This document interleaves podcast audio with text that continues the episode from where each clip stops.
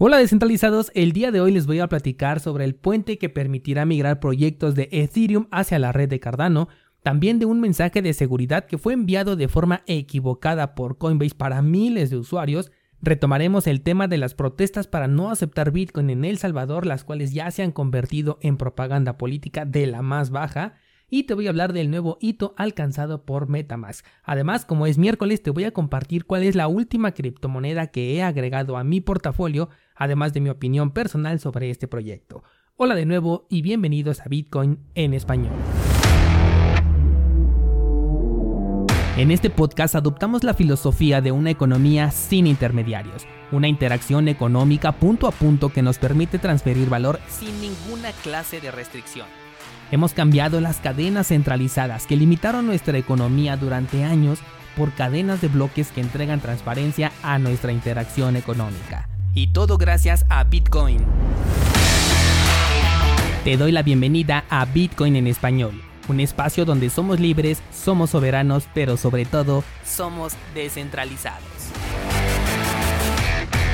El mercado cripto está muy tranquilo todavía, sin embargo hay que recordar que siguiendo la estrategia de la media móvil de 20 periodos en un marco temporal de una semana, la cual nos ha entregado excelentes señales en lo que va del año, estaríamos en un ciclo alcista, por lo que en este momento no me atrevería a pensar en una caída considerable en el corto plazo, a menos que ocurriera un evento similar al de marzo de 2020, que fue completamente inesperado y en ese escenario incluso la estrategia de la media móvil de 20 periodos sería perfectamente útil.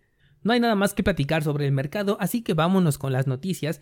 Y ayer te platicaba cómo todo iba viento en popa para Cardano. Hoy ya deben estar de hecho los cambios aplicados para la red Mainnet, aún en modo de prueba, pero ya en la red principal, lo cual es una excelente noticia. Y creo que de hecho por el resto del año no vamos a parar de hablar de Cardano por todo lo que se va a venir.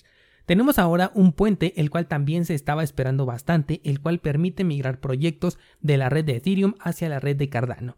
Esto significa que los dueños de los proyectos pueden migrarlos para conservar su antigüedad, por así decirlos, pero beneficiándose ahora de las bondades de la red de Cardano, como por ejemplo las bajas comisiones por transacción. Como ya lo habíamos mencionado desde hace tiempo, el primer proyecto en hacerlo será Singularity Network, de hecho ya está listo el hard fork y está respaldado tanto por KuCoin como por el exchange de Binance, ahora con su nuevo token AGIX, el cual ya va a correr en Cardano y seguro que posteriormente veremos otros proyectos que también van a realizar esta migración. Lo que todavía no sabemos es la fecha exacta de salida de este puente aunque se rumora que va a salir el mismo 12 de septiembre junto con la actualización liberada ya de Alonso para los contratos inteligentes, pero hasta el momento no tenemos una confirmación. Seguro que este puente nos va a dar mucho de qué hablar en los próximos meses y por supuesto que le voy a dar mucho seguimiento. Pasando a otra noticia, Brave el navegador ha dado de qué hablar después de un corto periodo de tiempo de inactividad. La última vez que hablamos sobre Brave había sacado un buscador privado, el cual he utilizado en muchas ocasiones aunque admito que no es tan fácil desprenderse de Google. Bueno, pues ahora se han asociado con Gemini Exchange para soportar las recompensas obtenidas por la visualización de anuncios dentro del navegador. De esta forma podrás elegir entre Uphold, que es la plataforma que hasta hoy hemos utilizado para recibir estas recompensas, y ahora el nuevo exchange de Gemini. Algo que noto y no me gusta mucho es que están utilizando puro servicio centralizado. Uphold es bastante eficiente y además no me cobra comisión por retirar esas eh, recompensas, que es algo que se agradece bastante porque la comisión por transacción es muchísimo más alta que la recompensa tan pequeña que recibo, gracias a que es un token que corre en la red de Ethereum. Pero bueno, agradecería que ya ofrecieran una solución descentralizada también, por lo menos una cartera nativa que permitiera recibir ahí y disponer directamente de estos tokens. Incluso la propia Metamask sería preferible, pero bueno, hasta el momento no tenemos ningún desarrollo de este tipo. Lo otro que también me está preocupando es que no le están dando utilidad a este token, quedando únicamente como una shitcoin. Y es que la utilidad que hasta el momento tiene es prácticamente nula. La mayoría de las personas que lo tienen únicamente lo hacen de manera especulativa, pero para tantos servicios que ya está ofreciendo Brave, considero que este token está súper desperdiciado. De cualquier forma, si recibes recompensas con este navegador, ahora sabes que también las puedes utilizar en el exchange de Gemini y directamente te serviría para poderlo intercambiar por otras criptomonedas sin pagar la comisión por transacción, lo cual es un ahorro verdaderamente grande. Vamos con la siguiente noticia y resulta que Coinbase reportó un error en el que se envió un correo electrónico a 125 mil clientes de la plataforma diciendo que se había actualizado su autenticación de dos factores, lo cual provocó por supuesto un caos en las solicitudes de atención al cliente que de por sí no tienen una buena reputación. Coinbase dijo que se trataba de un error que ya solucionaron y se disculpa por el mal rato que pudo haber provocado, así como de la afectación directa hacia la imagen de la empresa que pudiera tener. Aunque personalmente no tengo ninguna buena imagen sobre esta empresa, pero bueno, ellos se consideran ejemplares y no quieren que un error como estos les haga quedar mal. Algo de lo que no se ha hablado es sobre el reciente hackeo sufrido. Recordarás la semana pasada te comentaba del colapso del servicio de atención a clientes justamente por reclamos sobre cuentas en las que desaparecieron las criptomonedas de los usuarios. Bueno, pues hoy estuve investigando y sí hay más artículos al respecto de los que pude ver la semana pasada sobre esta noticia, pero lo que no hay es ni un seguimiento, ni una resolución, ni tampoco ningún comunicado oficial. Esto me parece muy curioso, diagonal sospechoso. Probablemente se trate de un caso de manipulación de la información, es una mera suposición mía, pues el hackeo fue reportado, la gente en redes sociales estaba publicando sus quejas e incluso nos enteramos de problemas en la plataforma que ya llevan varios meses y que han sido completamente ignorados y en algunos casos hasta desestimados. Por eso te comentaba que para mí esta empresa no tiene ninguna buena reputación, pero bueno, seguiré buscando información al respecto para mantenerte informado. Retomando otra de las notas del día de ayer, las quejas por parte de grupos organizados en El Salvador continúan pero ahora de la forma más baja que te puedas imaginar.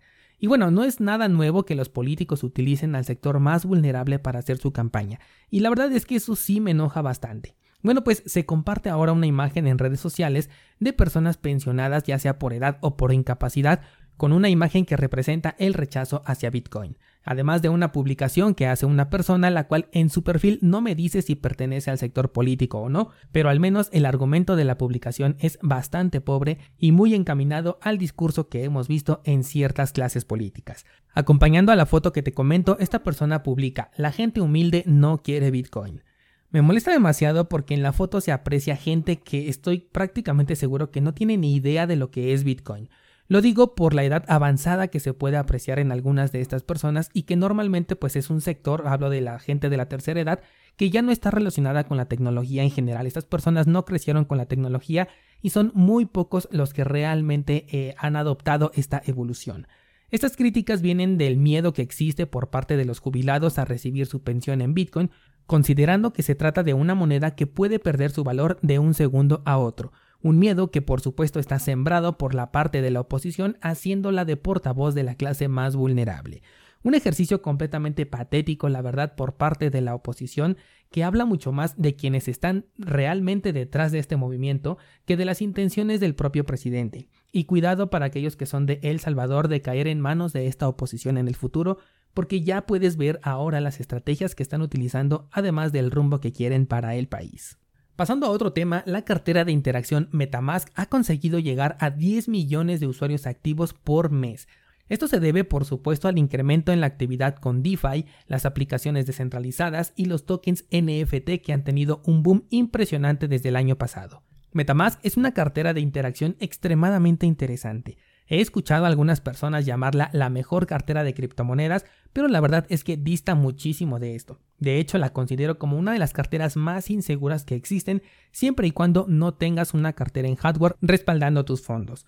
Metamask no es un proyecto para ser ignorado, de hecho me resulta muy extraño que todavía no tenga su propio token, Hoy no es ni de lejos la mejor cartera cripto, pero si un día llegamos a tener una cartera realmente segura con la que se pueda además interactuar con aplicaciones descentralizadas, sin duda será gracias al desarrollo de Metamask y la enorme aportación al sector cripto que ha hecho. Por eso, esta cartera y varias que han seguido estos mismos pasos, pero en otras redes, se han ganado su espacio en cursosbitcoin.com. Y a partir del jueves comenzamos con el curso Metamask y otras carteras de interacción, en donde te voy a mostrar todo al respecto de estas carteras y estoy esperando incluso que coincida con el lanzamiento del desarrollo para Cardano para que de una vez lo podamos incluir dentro de este curso donde vamos a ver carteras de interacción de diferentes cadenas. Se va a poner bien interesante. cursosbitcoin.com a partir del día de mañana. Y bueno, ahora toca turno de hablarte de la última criptomoneda que he agregado a mi portafolio y esta es Harmony One. Es una criptomoneda, o más bien es un proyecto que tiene muchísimo potencial en su desarrollo, aunque siento que lo está desperdiciando con la dirección que están tomando. Harmony es un desarrollo que hace exactamente lo que busca Ethereum 2.0, pero con la diferencia de que ya está funcionando. Te hablo de la fragmentación de la información, los famosos shards que busca implementar Ethereum, con lo cual se alcanza un nivel de descentralización muy interesante en el largo plazo. Recuerda que la descentralización no es algo que pongas en el white paper y ya con eso sea descentralizado, sino que tiene que haber una distribución de la validación realmente amplia y sostenible para que realmente se pueda considerar como descentralizado y esta oportunidad la tiene Harmony One. Este proyecto permite la interoperabilidad entre cadenas, la creación de aplicaciones descentralizadas, servicios DeFi, en fin, todo lo que hoy en día es normal en el sector cripto, Harmony lo puede hacer de una manera mucho más eficiente que Ethereum.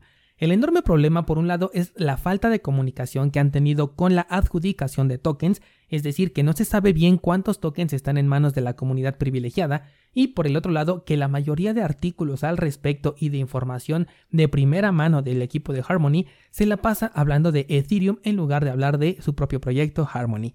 Lo que veo es que están utilizando como si fuera su carta fuerte el hecho de que Harmony puede ayudar a liberar la cadena de Ethereum a través de la interoperabilidad y con esto reducir los costos de interactuar con esta cadena donde sabemos que los costos son ridículamente altos.